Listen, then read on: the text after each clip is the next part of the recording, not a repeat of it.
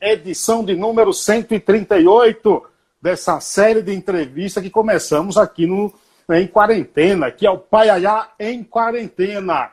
Já passaram por aqui 137 personalidades importantes, falando dos mais variados temas. Hoje, vamos também matar a curiosidade de muita gente. Afinal de contas, o cara que está aqui na minha frente é uma personalidade importante, jornalista, formado pela Escola de Comunicações de Arte da Universidade de São Paulo, fundador da editora Panda Books, autor de O Guia dos Curiosos. Quem não conhece, trabalhou na ESPN Brasil, tem experiência da revista Placar, a gente vai falar de esporte, Rádio Bandeirantes, Rádio Band News FM, Jornal da Tarde, cobriu quatro Copas do Mundo, cinco Olimpíadas e dois Jogos Pan-Americanos.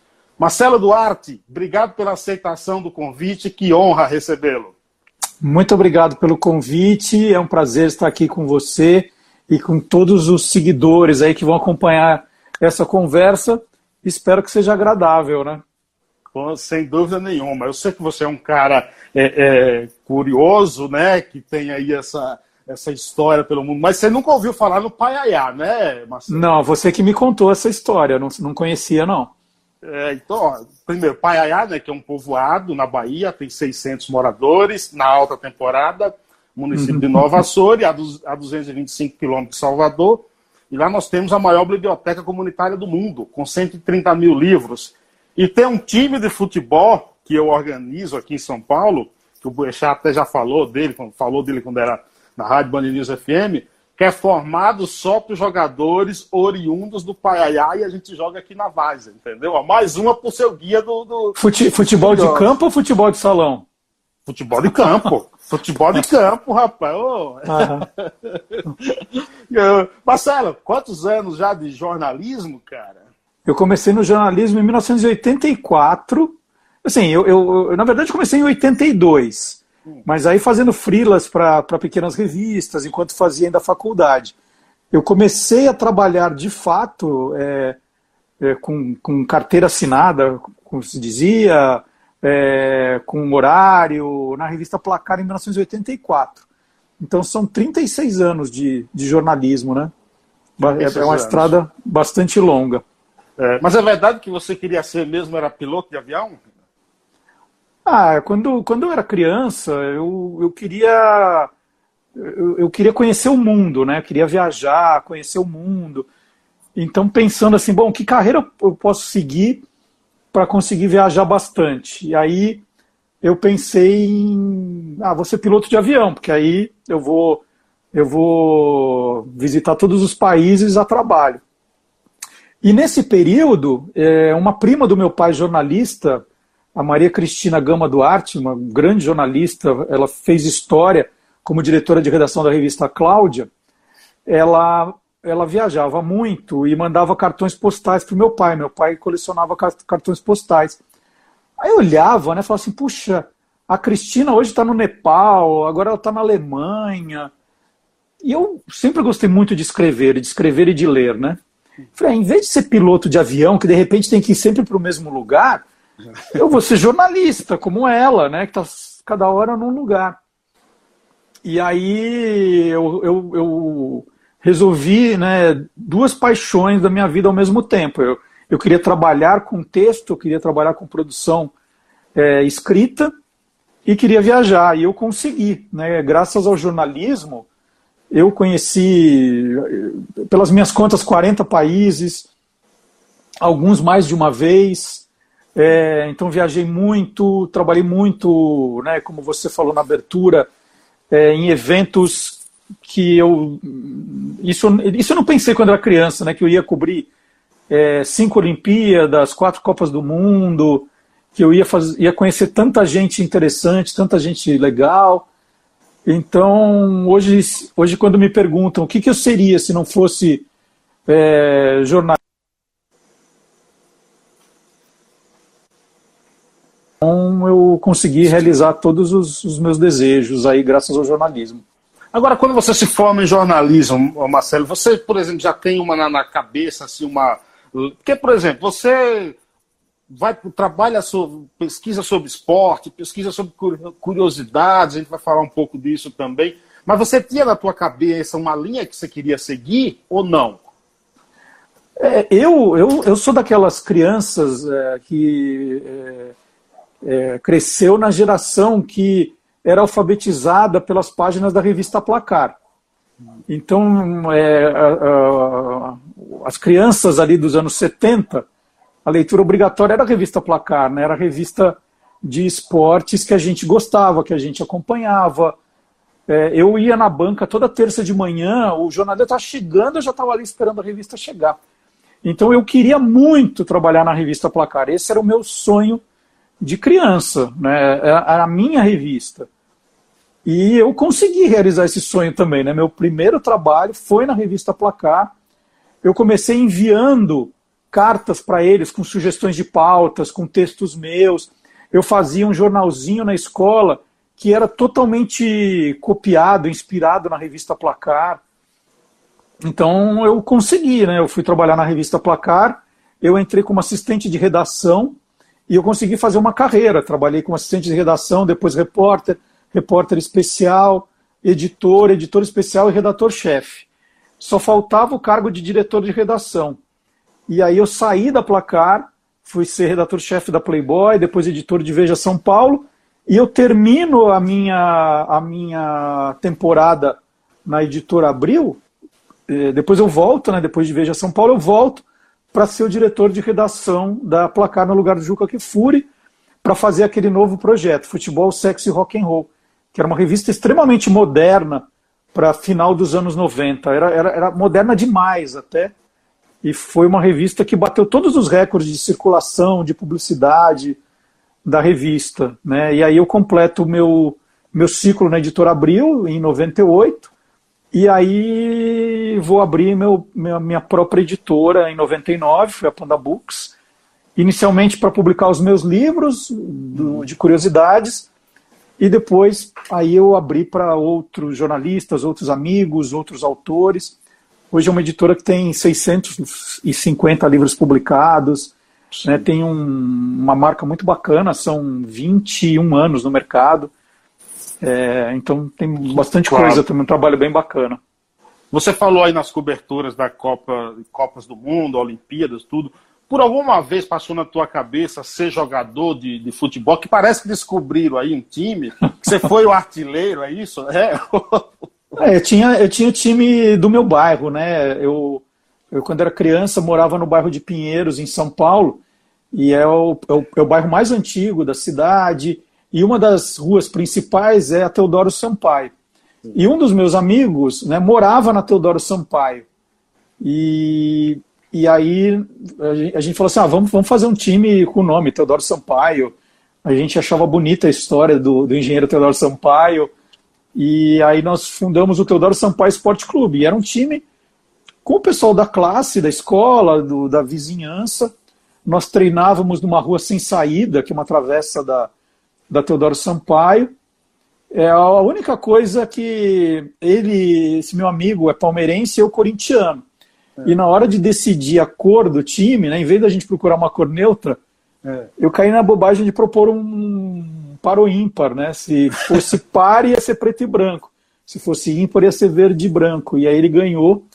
E aí o time virou alviverde.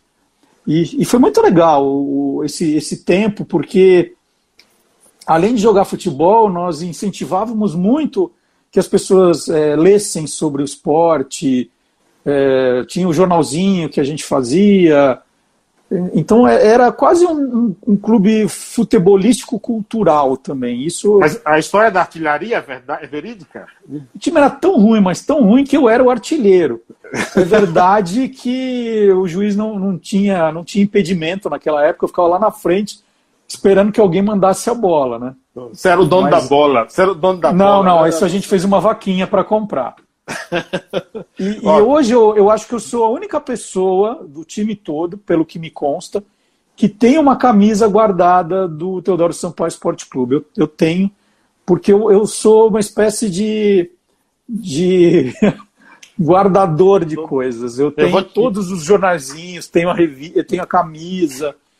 E eu até vou te dia... dar, Eu vou te dar de presente um chaveiro do Pai Futebol Clube, tá? Eu quero, eu quero, de eu verdade. Vou, eu vou até te mostrar aqui. Deixa eu sair um pouquinho aqui. Tá fácil aqui de, de, de pegar. Ó, eu separei aqui para você esse aqui, ó. Pai Futebol Clube. Eu quero. Ó, camisa 10, tem o patrocínio bonito. ainda da, da biblioteca do Paiá, ó. Muito bonito, hein? Eu quero. Vamos combinar, porque eu trabalho aí na região da do Cidade Jardim, vamos combinar para eu te entregar. Tá bom. Esse, Combinado. Esse, esse, esse chaveiro. É, ó, perfil aqui, governante sábio. Carlos Silva, Marcelo Duarte, forte abraço para você, direto de Maceió. Tem aqui Adoro um Maceió. É, dizendo que é fã do, do Marcelo e da Silvana Será Alves. que ele é, ele é CRB ou CSA? Porque eu tô com a camisa do CRB por aqui. Ah, vai Na última visita. É, Mas o meu CSA. filho tem uma do CSA, a gente combinou. Eu comprei do, do CRB ele do CSA. Agora, parece que você tem uma, tem uma coisa aí meio que parecida com o Mick Jagger, né, o, o, o Marcelo? As, nas Copas do Mundo que você cobriu, o Brasil não ganhou, é isso? É, mas aí eu acho que é mais culpa do Brasil do que minha, né? é, eu, tenho, eu tenho uma desculpa a meu favor, é. que é, é o seguinte: é, bom, a Copa de 98 eu estava na final. A Copa de 98 eu estava na final. Eu posso, pode ser acreditado a uma, par, uma parcela de culpa para mim, sim. Mas nas Copas seguintes, que eu fui cobrir pela ESPN Brasil, eu sempre fui para fazer matérias sobre a vida cultural da cidade ou do país. Eu não cobri exatamente a seleção brasileira ou cobri os Jogos do Brasil. Então eu não estava presente em nenhuma desclassificação do Brasil. Eu, eu desse, é, eu não posso ser culpado por nada disso. É, mas de fato, eu. Todas as Copas que eu fui, a gente voltou sem, sem taça. Inclusive a do Brasil aqui, né? Que não, não, não, é. não Mas esse eu estava cobrindo os times exóticos. Eu não, eu não, eu não tava no Mineirão no 7x1, eu estava até de folga naquele dia, estava em casa. É, foi então uma pode, decepção enorme, assim. Já não, já não pode nem entrar na lista. Agora, você sempre foi curioso, Marcelo? O que é que te desperta tanta curiosidade? O jornalista, por si só, ele é curioso, mas você Sim, parece é. que tem algo a mais, né? Ah, eu, eu acho que eu, eu não perdi, eu, eu acho que eu ainda guardei um pouquinho da, daquele entusiasmo de criança de se surpreender com as coisas. É, a criança é assim, né? É, tudo é novo, tudo é uma descoberta, tudo a surpreende. E com o tempo, é, a, a, própria criança, ela, ela, ela vai começando a, a, a incomodar alguns adultos quando pergunta demais e que ela quer saber e o adulto não, não, não sabe o que responder, então já corta a coisa da criança. E eu não, eu, eu descobri nisso um grande filão, né, o filão das curiosidades. Eu era uma criança que, como eu, eu nasci numa época que não tinha internet, Instagram, Facebook, tudo isso, eu ia para a biblioteca, era a minha diversão, pegar livros, né? Eu li muito quando criança. Eu gosto de ler, gostava de ler, me entusiasmava. E eu sempre gostei de aprender, né? De, de conhecer coisas novas, de não repetir lugares. E eu levei isso para a minha vida profissional. E eu gosto de, de pesquisar, eu adoro pesquisar, de, de descobrir coisas em pesquisas. Então, junto a tudo isso, eu virei um grande curioso de verdade, né? É, Mas... vou, te dar um, vou te dar um exemplo. Hoje de manhã estava lendo um livro sobre atletas olímpicos brasileiros e caí no Tetsu Okamoto, que foi o primeiro medalhista de natação do Brasil. Isso em 1952. E aí tinha uma, uma nota dizendo que ele tinha treinado com os peixes voadores, uma equipe japonesa, uma linha assim. Aí falei, nossa, que nome bonito, peixes voadores, que será que é isso? E aí eu, quando estava esperando aqui para entrar no ar com você, estava no computador, falei, ah, deixa eu pesquisar peixes voadores. E é uma história maravilhosa, que foi pouquíssimo contada, né, que tem a ver muito com o período de pós-guerra, é, do Japão e do Brasil. Foi a primeira vez que o hino japonês pôde ser executado depois da proibição, né, depois que os japoneses foram considerados inimigos. Então, quando essa equipe vem para o Brasil, os peixes voadores, é, para se exibir, é, é, o, hino, o hino japonês volta a ser tocado. Imagina a emoção para a colônia japonesa, é uma história maravilhosa. E aí eu fico muito feliz de descobrir isso, sabe? Eu fico alegre, né? Isso me dá alegria. Então... Agora, agora até você publicar o seu primeiro Guia dos Curiosos, que são nove já, Marcelo Marques? Nove. A coleção tem nove livros. São Era para ter o décimo já, Carlos. É, ele ia sair em maio. É, era uma edição comemorativa dos 25 anos do Guia dos Curiosos. Foi comemorado em maio. O guia completou 25 anos. Eu, tinha uma, eu tenho uma edição pronta escrita, diagramada, com capa, mas não tinha o menor clima de fazer festa, como ainda não tem, né? Claro, Esse claro. é um ano que dificilmente alguém vai, vai, vai fazer uma festa, e eu jamais faria isso.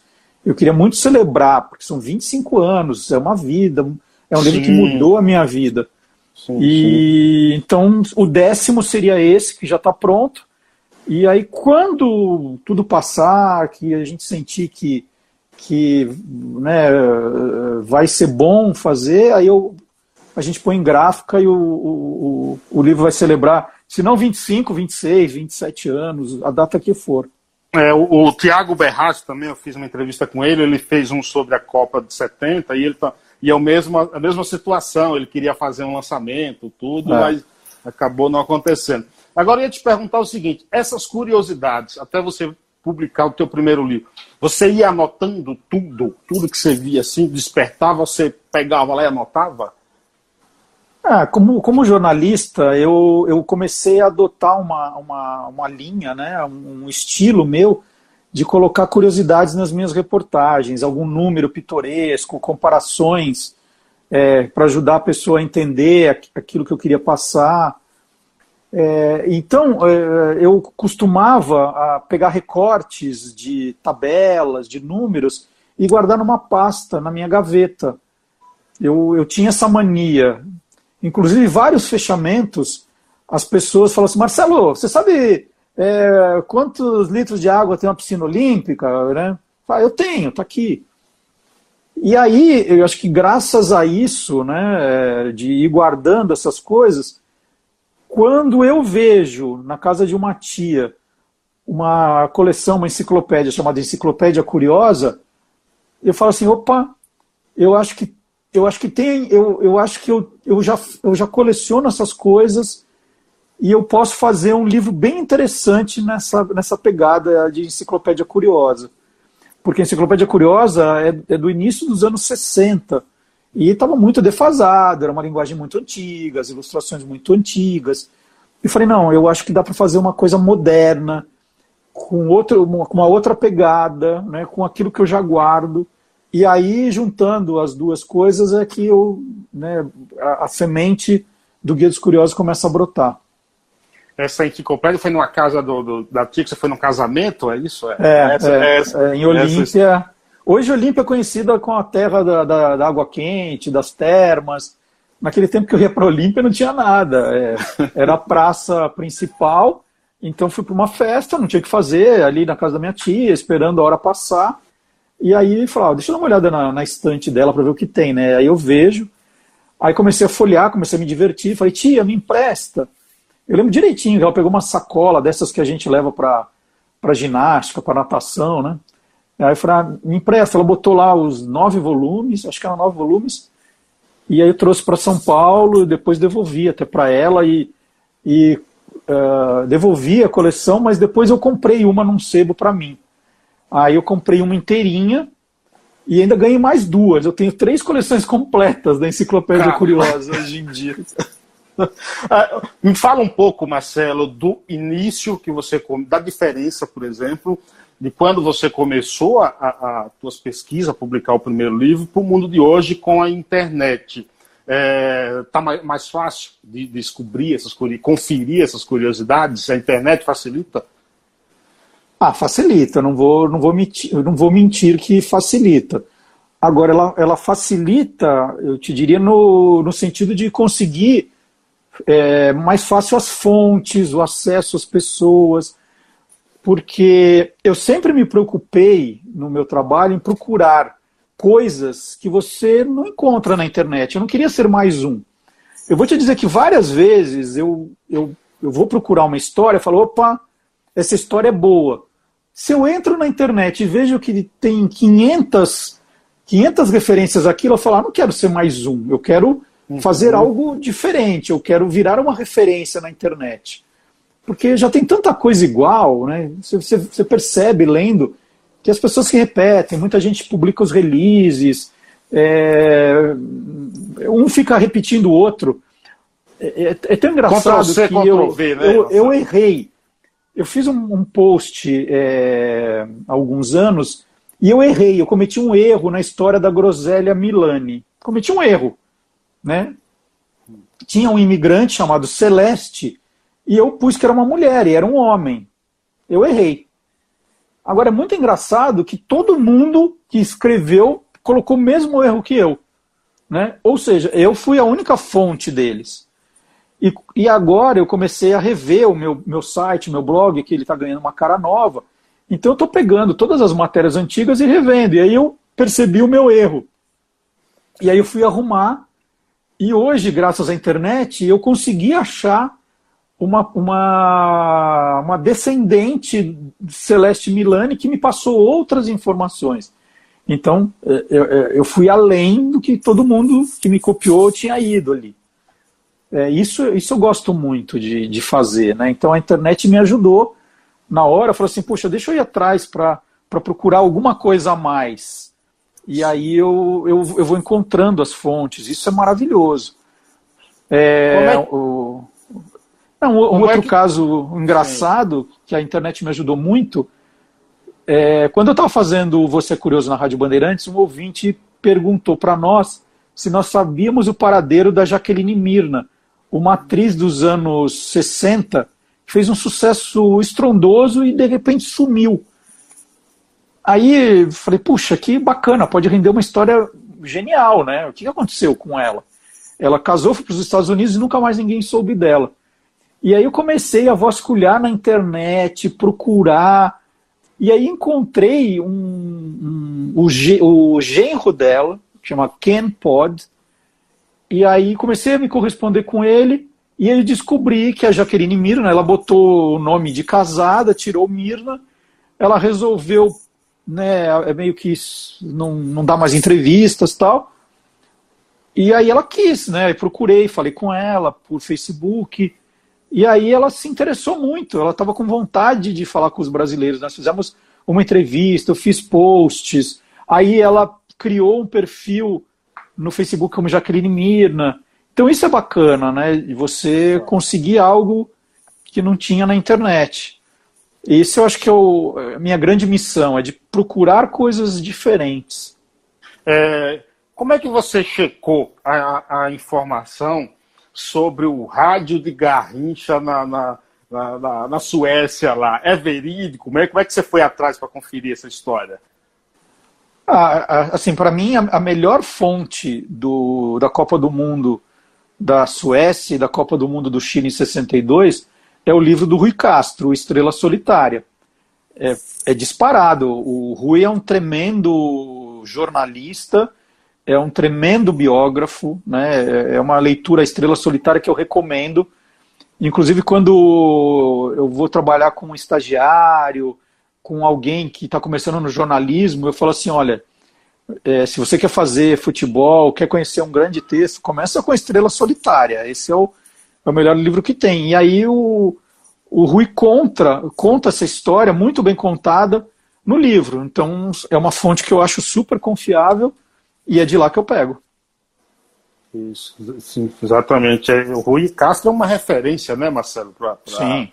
Pra e é um, é um jornalista que eu tive a honra de trabalhar nos tempos de Playboy com ele. Ele é, ele é fantástico, né? Qualquer texto do Rui, até uma legenda vira um clássico, né? Ele. Eu, ó, você conhece esse livro? A presença a presença da, do futebol na música brasileira? Ah, eu conheço a Cisângelo, mas eu não tenho esse livro. Eu tenho um, um livrinho dele, o primeiro que ele fez com, com é, é, música no, no futebol. Eu tenho é, um do Assis, mas não esse. Esse eu, eu não vou, tenho. Eu, Você sabe que ele perdeu a visão, né? O, sim, o, sim, eu conheço a história do Assis, já conversei com ele. Isso. Eu vou conseguir esse livro para você, tá? Nossa, eu... mas hoje é meu dia de sorte. É, eu, eu, eu, tenho feito muitas coisas com o Assis, né? Inclusive, quando ele quer escrever, ele me liga, eu vou na casa dele e, e escrevo para ele. Eu vou conseguir para um exemplar para você. Eu tenho, eu, eu tenho, que... eu não sei se você chegou a ver, mas eu tenho um livrinho dele que, se não me engano, foi patrocinado pelo Metrô. Foi o primeiro que ele Paulo. fez que é, é, é, assim, é compridinho como a tela Isso. do celular, né? E tem uh, também a seleção brasileira, é, é grampeadinho. Eu tenho. Você vê que eu guardo as coisas que eu ganho. É, por isso que eu acho que livros como esse tem que estar na sua mão. Entendeu? Por favor, eu quero. tem, que estar, tem que estar na sua mão. Você falou aí do, do, quando trabalha com estagiário que passa essas referências. Você sente na nova geração aí um despertar por esse tipo de curiosidade na nova geração de jornalistas, estou dizendo? Olha, eu, eu, eu, te diria que eu trabalhei é, com muitos, muitos estagiários nos últimos anos. Na editora, no Jornal da Tarde, nas rádios. É, sempre. É, é uma coisa que eu gosto demais, é de passar um pouco o que eu aprendi, porque eu comecei como estagiário na revista Placar e tive excelentes professores. Inclusive, outro dia estava indo ao cinema, encontrei com um dos meus mestres, José Maria dos Santos, que me ajudou bastante no meu início de trabalho, Carlos Maranhão, que é uma autoridade, o Juca Kifuri, o falecido Mário Sérgio de la Rina, o falecido Guilherme Cunha Pinto, Sérgio de Souza, muita gente foi importante na minha formação e eu tento passar um pouco para essa nova geração. É, eu acho que tem muita gente excelente. Eu tive a oportunidade de trabalhar com jornalistas hoje que estão fazendo muito sucesso, que foram estagiários meus.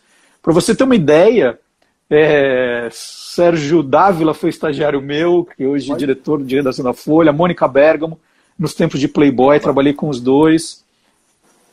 É, tem inúmeros casos, eu, eu, eu até tenho medo de, de deixar alguém de fora. É lógico que eu te diria que muita gente sem vocação também passou é, ali como estagiário. Alguns, ainda bem, descobriram que não tinham vocação para o jornalismo e mudaram de curso, mudaram de carreira.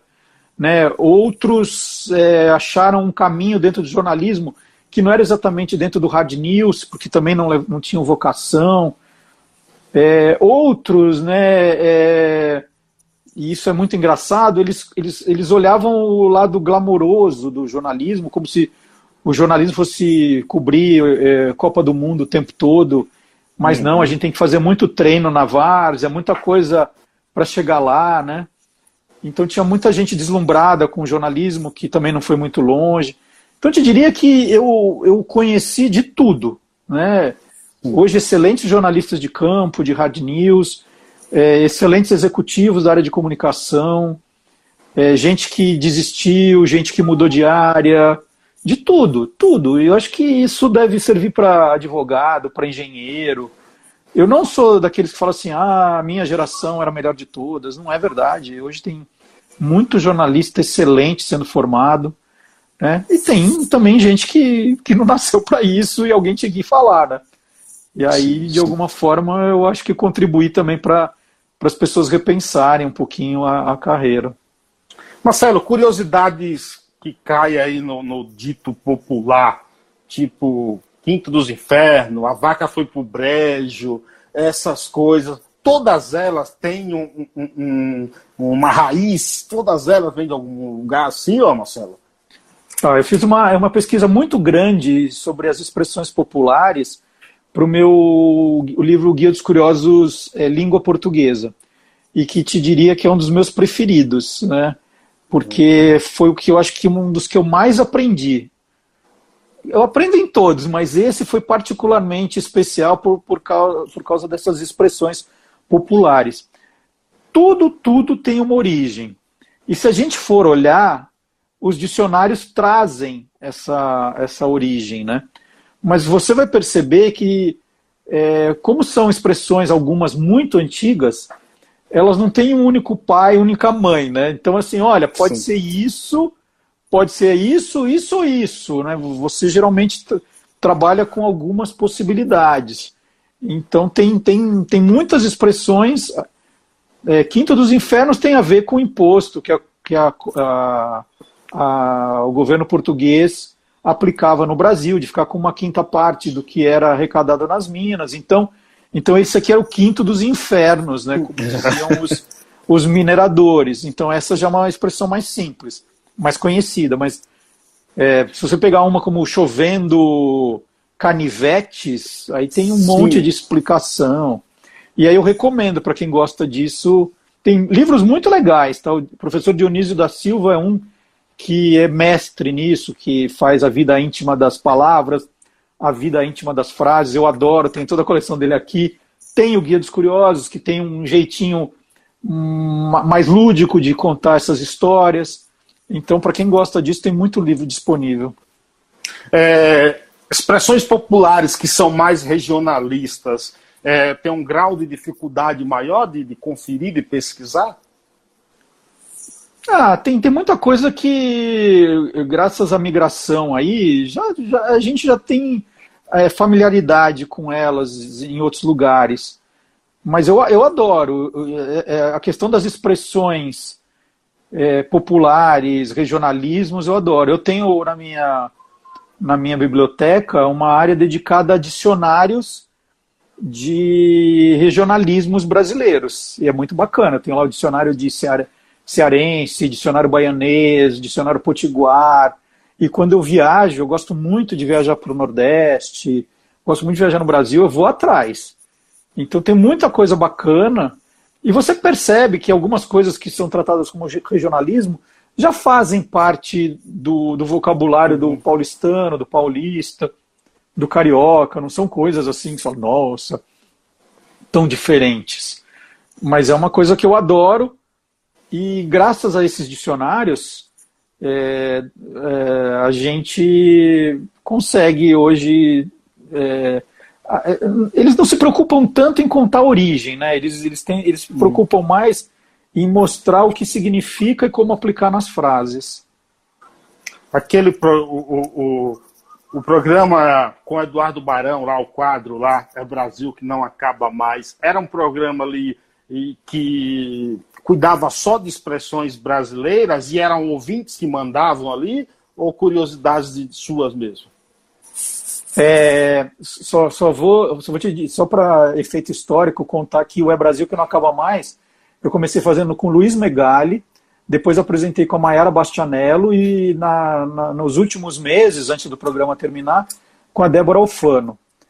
E era um, era um programa que a gente usava toda a estrutura da Band News em 10 capitais do Brasil. Né? Então nós tínhamos algumas sugestões, tínhamos, mas eu te diria que grande parte da pauta eu fazia. Né? Eu, eu, eu, como te falei, eu gosto muito de pesquisar, eu gosto muito de, de eu seguia os principais jornais do, do Brasil inteiro, né?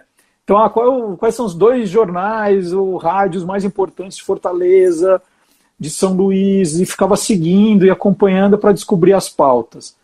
Então, nós tínhamos, de vez em quando, a, a, a estrutura da rádio trabalhando para o programa, mas, em geral, eu que ia atrás dos personagens, das ideias. É, eu gosto muito da, de ser pauteiro. Então, e é uma pena que, que o programa terminou, né? Foram 10 anos no ar. Sim, é porque não, no carro. Não, não, não, se faz mais programas de cultura brasileira, né? A gente hoje está abrindo espaço para é, muita política, muita economia, é, programas musicais para rádios que estão com problema aí de, de dinheiro, né? Porque o programa musical é sempre mais, mais barato, a, a programação musical é sempre mais barata mas a gente está perdendo um pouco da, da questão cultural, da questão é, histórica, que eu sempre gostei de fazer. O, mas é isso, Assis, né? O Assis fala que a gente está perdendo as nossas raízes, as nossas referências, hein? a gente esquece de ler, de ler. E o Assis tem uma facilidade terrível de memorizar datas de, de, de, de início do século, tudo. E ele fala que a gente está perdendo um pouco isso. Ele fala sempre no, no, no blog Desses... Ah, eu, eu, acho, eu acho que a gente está emburrecendo mesmo. Quando a gente perde as referências, a gente vai emburrecendo. Esse é um medo, né? Eu, eu tenho muito medo do imbeциlismo, é, é isso, as pessoas acharem que não precisam ler, que eu, eu, ela se informa pelo grupo de WhatsApp. Isso me assusta demais, aí como jornalista e como brasileiro.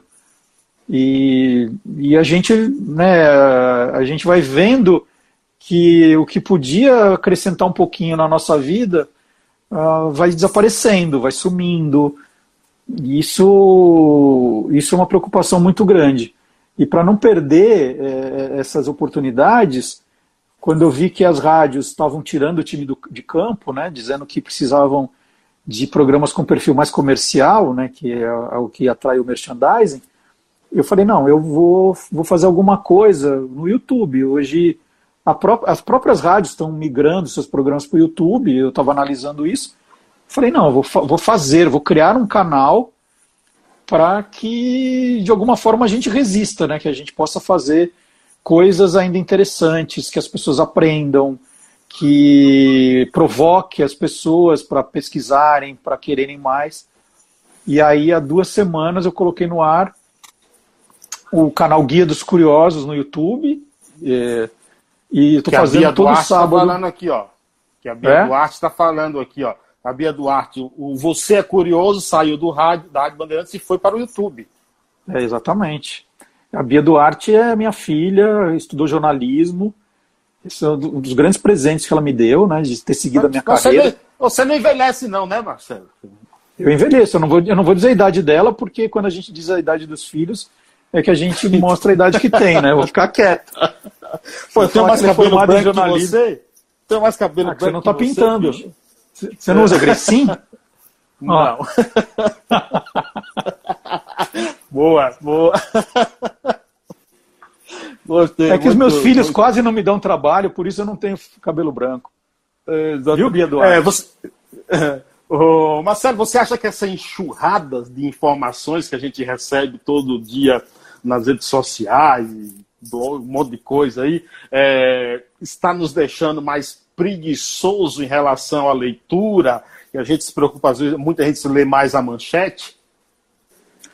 Mas eu não tenho a menor dúvida disso. Nós, nós hoje somos leitores de manchetes, e, e mesmo assim, é, muitas vezes a gente fica é, muito bravo quando você percebe que a manchete é uma, é uma, é uma, grande, é uma grande mentira para fisgar o teu clique lá para dar audiência para determinados canais, né? Que a notícia não é nada daquilo que a manchete provoca.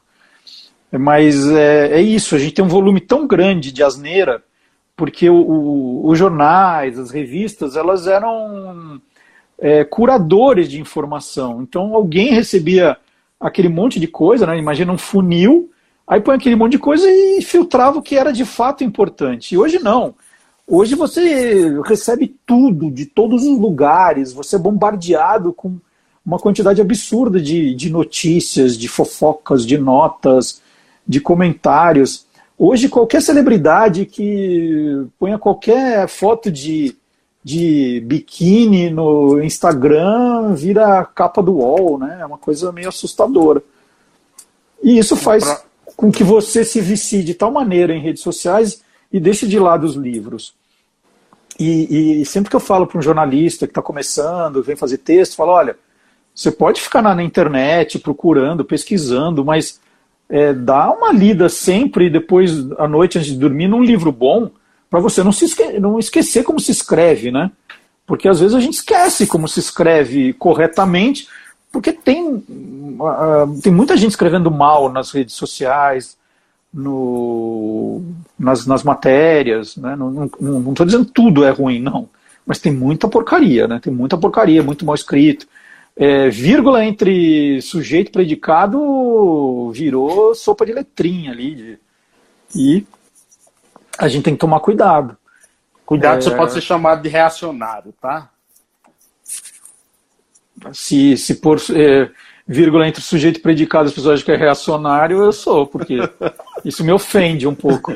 É, é, você falou aí no teu guia aí que o, o, o, preferido é o sobre a língua portuguesa. Como é que você viu essa mudança aí no, no acordo ortográfico que teve? Esse monte de, de, de, eu já vi um monte de críticas sobre isso. Ah, na, na, verdade era um acordo ortográfico que só o Brasil cumpriu, né? Então não é acordo nenhum, era uma coisa que, que eu, eu, eu juro que eu não entendi. E, e, e tinha coisa ali que mais complicou do que ajudou. Hoje eu ainda sofro para lembrar se micro-ondas tem hífen ou não. Falei, cara, de micro-ondas, agora eu vou lá ver tudo de novo, tudo que eu tinha aprendido. É... Ah, eu, eu, eu, eu, gostava mais como era antes, mas. Né? Se ideia ah, tem é, acento ou não, né? É, a ideia, não, Coreia não tem mais, então ideia acho que não tem. Ai, peraí, e anti, antifascista tem ou não tem? Como é que é? Aí é... começa a procurar e aí me embanando todo, tem que ir lá pesquisar. O trema, o trema que foi que. E o trema? 50 tem trema ou não tem? É, é o trema. O trema eu senti falta quando eu escrevo linguiça. Fora isso, tá tudo bem. O trema. É raro, é raro você escrever também linguiça, né? É, é. É, Marcelo, você, você, por ser um cara assim, curioso, cara, e, pesquisa a fundo, já pensou em escrever uma biografia de alguém? E se tivesse que escrever, quem seria, cara? Então, essa é a pergunta que vale um milhão de dólares para mim, porque eu, eu, eu tô agora no momento da, da minha vida que eu quero fazer coisas diferentes do que eu já fiz. Então, eu coloquei isso como metas, assim, eu eu quero eu quero escrever o roteiro de um documentário, eu quero escrever um livro reportagem. Então eu estou nos últimos meses procurando temas. Eu quero um grande tema, que pode ser um personagem, como você falou, de biografia, ou uma reportagem jornalística mesmo, que pode ser um fato. Eu estou lendo livros do Chico Felice, é, livros reportagens maravilhosos para me inspirar. E eu não sei, eu, não, eu, não, eu ainda não. Eu já conversei com amigos jornalistas para ver se alguém me provoca com alguma coisa, mas eu não encontrei o tema nem do documentário e nem do livro reportagem ainda, porque tem que ser alguma coisa que seja desafiador, que seja inédito.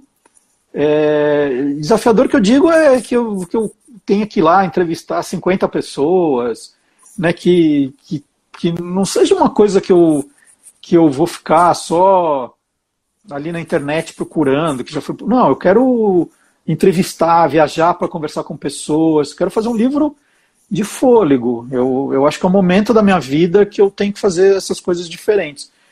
Então não é que eu estou escondendo o jogo de verdade, é que eu, eu não encontrei esse, esses temas. Né? Espero encontrar logo, né? Porque senão depois a vida vai passando e eu não realizo esses, esses desejos. Você odeia se repetir? Não, é, é, que eu sempre gostei da novidade. Eu brinco que quando eu vou ao supermercado, aqueles splashzinhos em produto escrito novo me atraem, né? Falo, nossa, novo, eu pego. Ai, deixa eu ver como é. Então, assim, eu, eu quero fazer alguma coisa que seja novo, né? Eu não quero fazer alguma coisa que já foi feita. Eu quero fazer uma, um, um, um trabalho que seja surpreendente, né, uma biografia, tal, que as pessoas falem, nossa, como ninguém pensou nisso antes, né?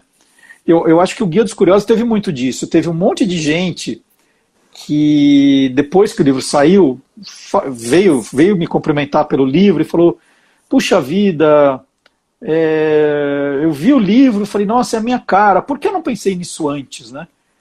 É, vários jornalistas que trabalharam comigo no Jornal da Tarde, eu fazia lá uma, uma coluna chamada Curiosidade, que saía todos os sábados com notas de coisas diferentes da cidade, com um olhar diferente. E várias vezes os jornalistas falavam assim: Nossa, Marcelo, você não vai acreditar. Eu passei por esse lugar que você passou, eu vi isso que você viu, e eu não tinha sacado o que podia ser uma pauta. Né? Então é, é isso, é às vezes o olhar que você tem sobre a, aquilo. E eu estou procurando para fazer o livro, o documentário, a série, o que for, eu quero achar. Agora na quarentena eu assisti muitos documentários hum. na TV, né? Eu, acho.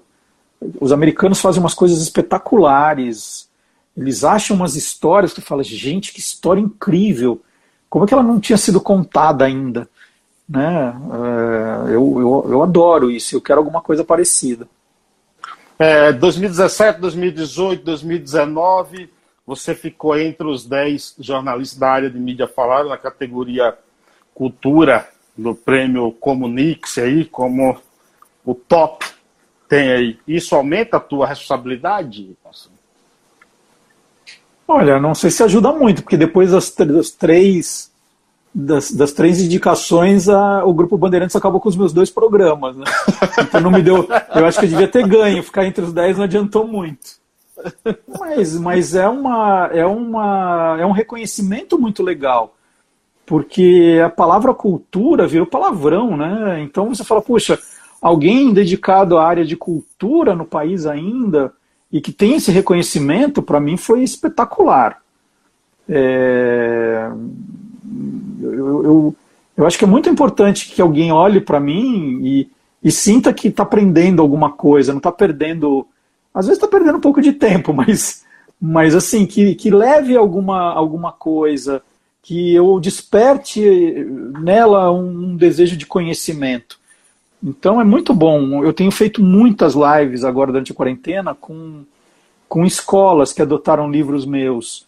E é muito bacana isso. Fala assim, puxa, uma história que eu criei despertou a curiosidade dessas crianças. Elas, de alguma forma, aprenderam alguma coisa, né, inspiraram.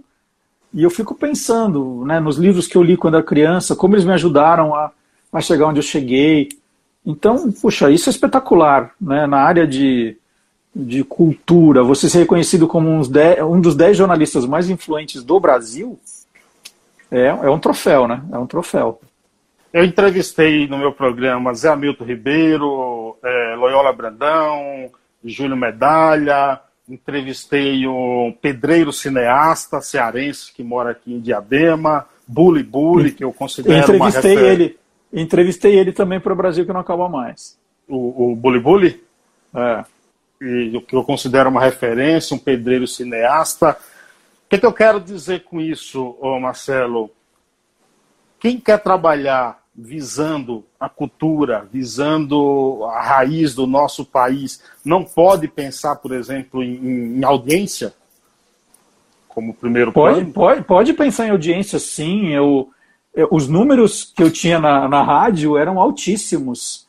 Eu tinha, eu tinha bastante audiência. Aí era uma questão é, comercial, né? Que é, como eram programas de final de semana, talvez não tivesse o mesmo desempenho de outros programas durante a semana. E é isso, mas não, não é. A gente tem que parar de pensar que não tem audiência, porque tem. Tem audiência, sim. As pessoas sabem reconhecer bons produtos, a gente tem que parar com essa história de achar é, que é, a cultura afugenta as pessoas, não é verdade. Se você, se você souber trabalhar com cultura, fazendo algo lúdico, divertido, que é o que eu tentava fazer, eu, eu apresentava as cidades do Brasil em forma de jogo. É, tinha um quadro no É Brasil que não acaba mais, que era uma, uma brincadeira de apresentar cidades numa disputa que como era o, como é o jogo de super trunfo. Então tem, tem jeito de fazer sim. Eu, e, e aí vou te contar uma, uma história, já que você falou do maestro Júlio Medalha, mas é com outro maestro, o Isaac Karabichevski. Eu sou apaixonado por música clássica graças ao Isaac Karabichevski, que no começo dos anos 1970 fazia concertos nas manhãs de domingo é, no estacionamento de um shopping, o Shopping Eldorado. O shopping estava comemorando, se não me engano, um ano de vida e resolveu fazer uma, uma série de concertos. E nós ficávamos debaixo do sol, né, no, no, no concreto quente ali do estacionamento, montaram um palco. E o que o maestro fazia? Ele, ele pegava composições mais fáceis, composições mais populares, chamava as crianças para reger a orquestra, né? reger entre aspas, é, mas ele, ele transformou aquilo de um jeito lúdico tão bacana. Eu não sei quantos ele conquistou, mas a mim ele conquistou. Hoje eu vou, eu gosto, eu, eu me interesso. Então é isso. Tem maneiras de você fazer. Agora, se a gente fica pondo lá música é, batistaca, música funk, eu respeito o gosto de todo mundo, mas se você coloca, oferece só isso para os jovens, para as crianças, é isso que eles vão ouvir, é isso que eles vão gostar. Né? Você tem que apresentar na escola. A escola tinha que ter disciplina de música, por exemplo, cinema, né? literatura ser muito forte, para que eles, eles desenvolvam esse interesse não vou dizer que todo mundo que, que ouvir música clássica vai gostar, nem todo mundo vai gostar de livros, tem gente preguiçosa que pode não gostar das histórias. Né? É, eu gostava mais dos livros que eu escolhia na biblioteca da escola do que exatamente os livros que os professores recomendavam em leitura de sala de aula. Então esse foi bom, meu ponto de equilíbrio. Falei assim, não, esse livro que o professor deu eu não gostei tanto, mas esse que eu escolhi, que a bibliotecária me ajudou, eu adoro. Eu comecei a gostar de suspense. Ela falava assim: Ah, você já leu Agatha Christie? Olha esse aqui. Eu falava: Nossa, não consigo parar de ler. Eu quero escrever igual ela. Então você vai desenvolvendo isso. Então não é, não é essa coisa, ah, é, programa de cultura não tem público. Não, programa chato pode não ter. E programa chato de qualquer coisa não vai ter. Exatamente. A, a, o Edmilson diz aqui, infelizmente, infelizmente a Band pisou na bola.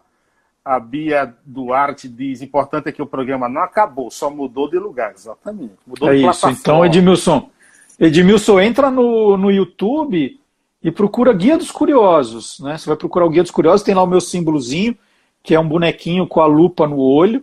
Nós já estamos com quase 2 mil inscritos em uma semana é uma semana e meia de vida, deu, deu isso, dez dias de vida, e já tem dois programas lá publicados, né? São programas como eu fazia na, na rádio, com os mesmos colaboradores, com a mesma pegada divertida, com muito assunto. Hoje Leve, eu fui né? decupar. Né? Hoje, hoje eu fui decupar o segundo programa para fazer aquela aquele descrição no, no, no YouTube, né? Eu fiquei impressionado com a quantidade de assunto do programa. Falei, Gente, tudo isso, é isso que é o bacana, né? Quanta é coisa. Então, quando o tema pode começar a te falar, ah, mas esse tema tá meio chato, já mudou, já estamos falando de outra coisa, ó. É? Então tem nostalgia, tem informação, tem curiosidade.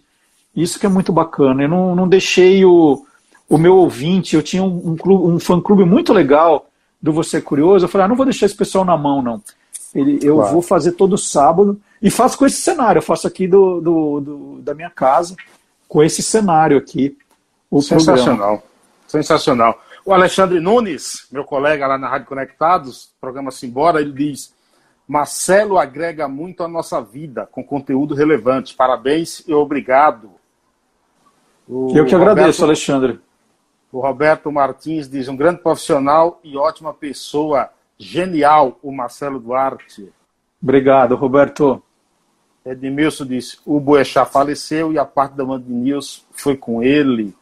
É, Roberto continua aqui. Eu tive o privilégio de trabalhar por aproximadamente 10 anos com este gênio do jornalismo. Ó, oh, isso que é amigo, hein? Obrigado, Roberto. Tô, Edmilson disse: todo sábado eu via o É Brasil, que não acaba mais. Excelente. Aprendi muito. Roberto diz: aprendi muito sobre cultura com este monstro do jornalismo esportivo, Nossa. cultural. Muito obrigado. Pessoal dizendo que vai procurar o canal para você se inscrever. Marcelo, me dá uma pincelada aí nos últimos minutos aqui. Gostaria que você falasse sobre duas pessoas que nos deixaram recentemente. Uh, José Paulo de Andrade, referência, e, e o Rodrigo Rodrigues.